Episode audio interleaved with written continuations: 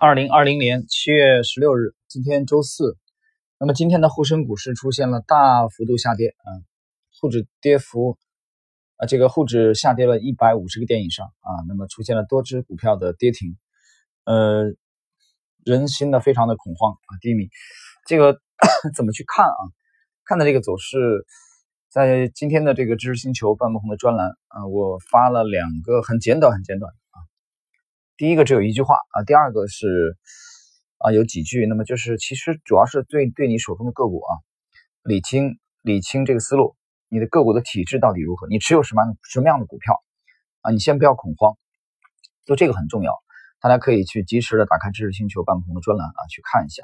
好了，我们继续这个我们的这个最新的这个系列啊，这个系列不但非常非常的精彩，而且许多的资料都是第一次的解密。呃，就是我们这个系列是量化对冲之神吉姆·西蒙斯。那么今天是第二集，第一集呢，我们简单介绍了一下西蒙斯这个奇人啊。这个第二集呢，我们继续啊来介绍这个这部著作是如何啊诞生的。其实介绍也就是西蒙斯的这个神秘啊，这个人到底神秘在什么地方？开篇我们解释一下啊，有人说不应该是叫詹姆斯·西蒙斯吗？是这样的啊。这个 James，他的小名啊就是 Jim，G I M，所以我们就习惯的用吉姆·西蒙斯来称啊来称呼他。也有人把他叫做詹姆斯·西蒙斯啊，指的是同一个人。好了，我们继续今天的内容。你心里很清楚，没有人愿意跟你说，对吧？听到这句话的时候是二零一七年九月份，我正在麻州剑桥一家海鲜餐厅低头小口吃着沙拉，想办法。要打开英国数学家尼克·派特森的心结，从他口中套出啊他的前公司文艺复兴科技公司的任何蛛丝马迹。只是我的运气不太好。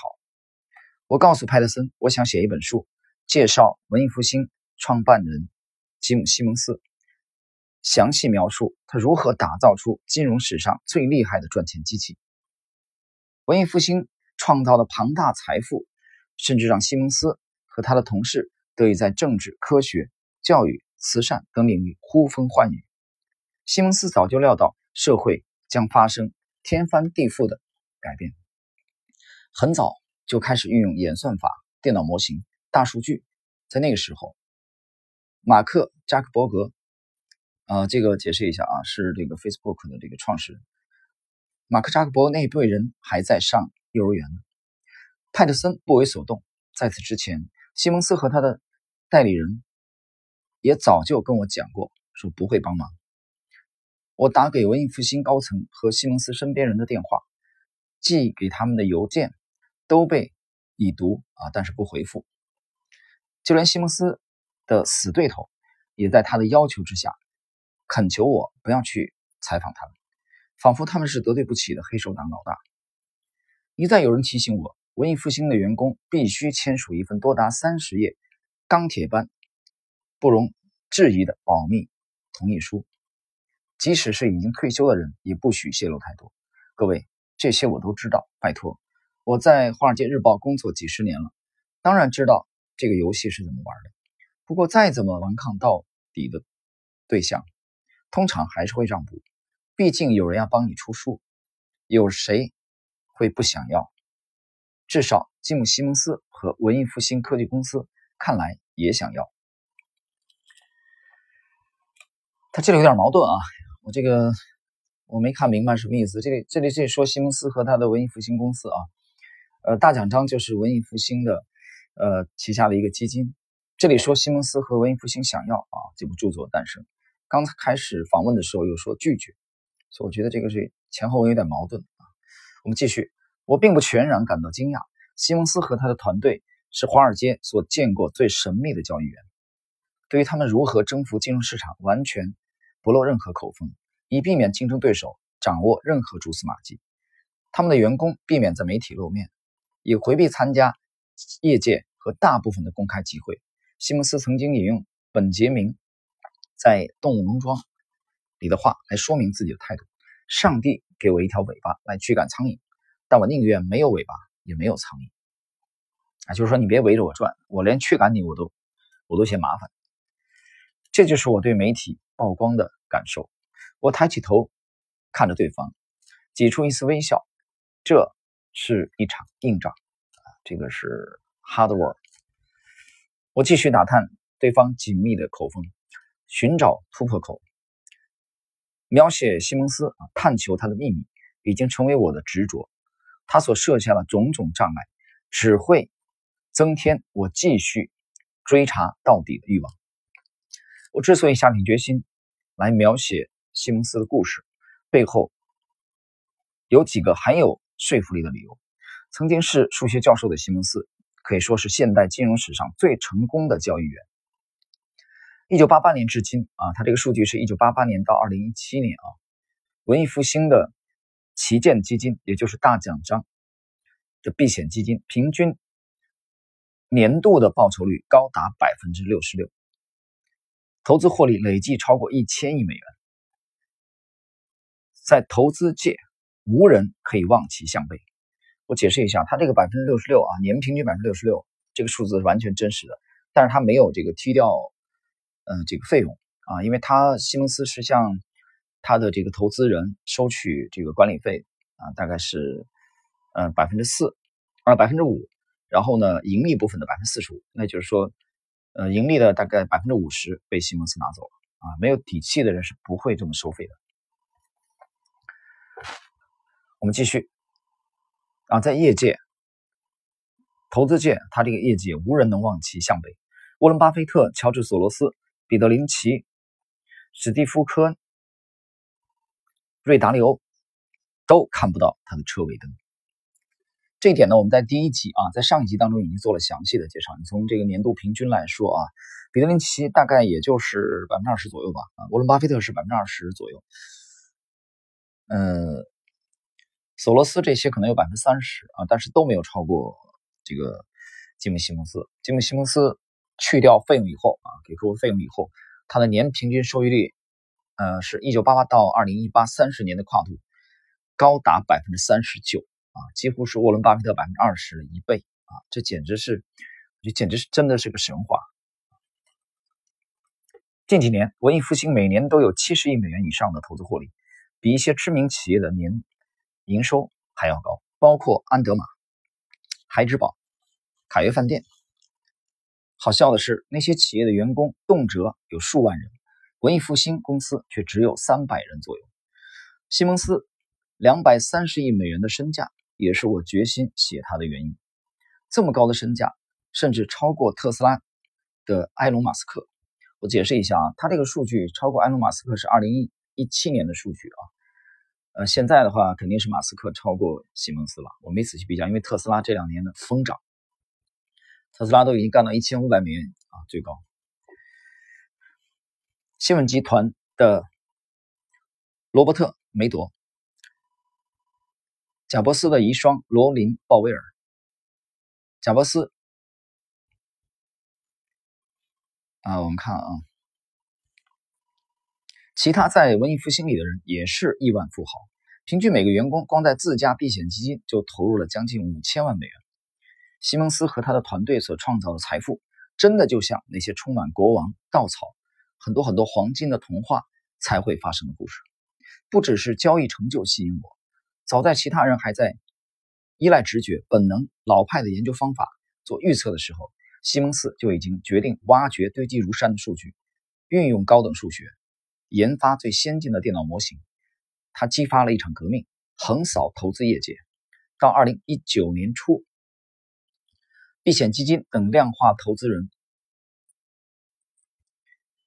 或称宽客，已经成为市场最大宗的交易者，掌控股市三成的交易。不论是散户投资人，或是传统投资券商，量化投资的比例都位居首位。企业管理的硕士过去很不屑依赖科学和系统方法来投资，他们自信满满的认为。需要量化设计师的时候再雇佣就好了。如今这句话轮到量化设计师来说了。如果他们还需要企管硕士的话，西蒙斯首创的方法 几乎已经被所有产业采纳，进入我们日常生活每个角落。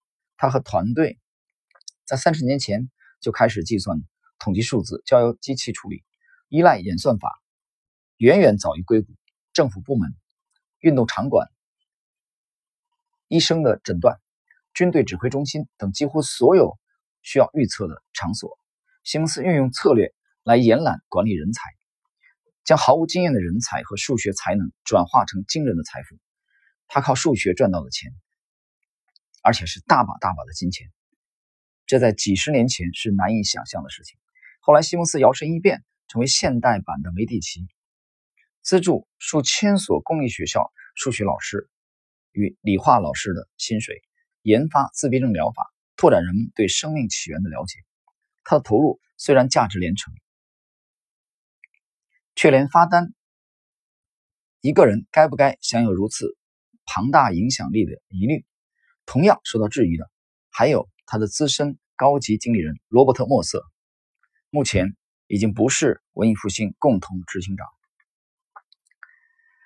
但仍是该公司的资深员工。啊，罗伯特·莫瑟的在文艺复兴公司的影响力啊，是无与伦比的。墨色大概是这个金毛啊，这个这个敏感啊，没办法，我们这个直接直接播，也许就会受影响。是金毛二零一六年赢得大选最关键的人，他也是他最大的金主啊，一手提拔了这个默默无闻的史蒂夫这个丹农和凯利安康威，将他们安插在金毛的这个竞选团队。协助度过了一段艰难的时期。过去墨瑟所拥有的，如今在他女儿啊加百利手上的企业，是英国脱欧背后的重要推手。未来数年，西蒙斯、墨瑟、文艺复兴相关人员仍将继续保持有巨大影响力。西蒙斯等人的成功引发了几个难题：数学家和科学家对于金融市场的预测，竟然胜过传统大公司的投资老手。这意味着什么？对于投资，西蒙斯和同事是不是掌握着什么我们不知道的根本原则？西蒙斯的成就是不是证明人类的判断和直觉有先天缺陷？只有电脑模型和自动交易系统处理那些仿佛要吞没我们的庞大数据。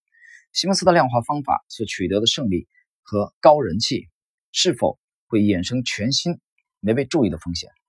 最吸引我的是一个很明显的悖论。再怎么说。征服市场的人都不该是西蒙斯和他的团队。西蒙斯从未上过一堂金融课，对商业也不是很关心。四十岁之前对投资交易只有少少的涉猎，十年后仍没什么长进。他甚至不是研究应用数学，而是研究最不实用的纯数学。他的公司位于纽约长岛北岸的一个寂静的小镇，聘用的是数学家和科学家。那群人对投资。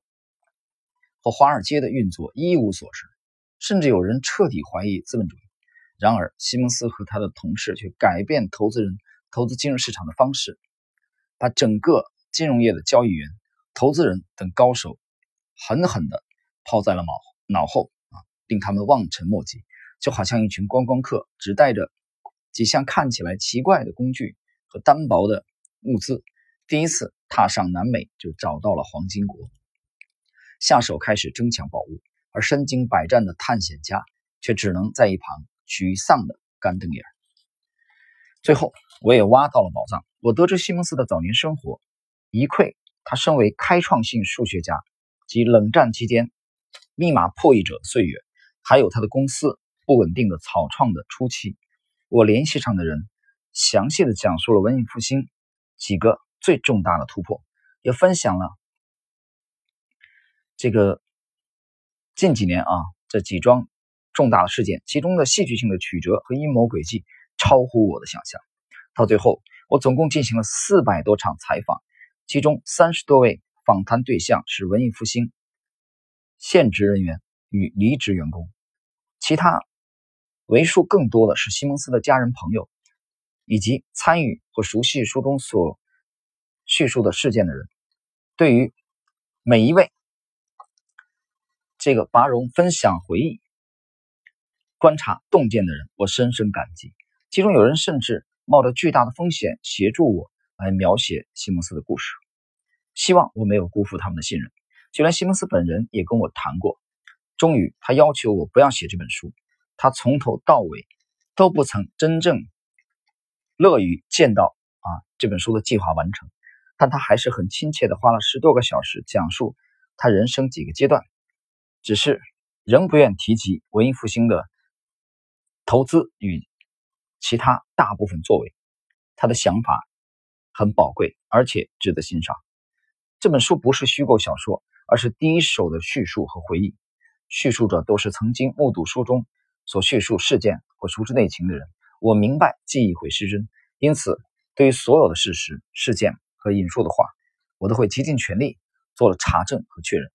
这本书不只是写给计量金融专家和数学专家看的，我试着用一般读者也能理解的方式来叙述西蒙斯的故事。书中所提到的隐藏性马科夫模型、机器学习的核心方法。随机微分方程啊，微分方程式，但也会说到破碎的婚姻、企业的阴谋、恐慌的交易员。就算有先见之明与洞察能力，西蒙斯仍难以预见自己人生的种种遭遇。这大概是他不平凡的人生故事给我们最历久弥新的教训。那么，以上呢是本书的这个原著者啊，这本书是在二零一九年在大洋彼岸出版的。呃，这个获得了三次啊美国财经界的最高荣誉奖杰拉德·厄布奖的呃格里高里 这个祖克曼的描述啊很精彩。这个其实这这个是等于是本书的前言部分啊。这部书的篇幅非常长啊，内容很精彩。我拿到以后是爱不释手。祖克曼我曾经介绍过啊，他的内部著作史上最伟大的交易，也就是这个啊 The Greatest。Trade Error，描写的就是约翰鲍尔森做空次贷的啊，成为了我最爱不释手的财经的类的著作。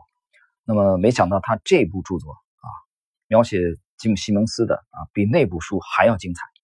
好了，朋友们，我们今天的第二集的内容啊，是进一步的介绍了啊史上最神秘的这个吉姆西蒙斯以及作者格里高利祖克曼为什么啊要一定要展开。他对西蒙斯啊，文艺复兴和大奖章基金的这个呃描写的这个探险之旅。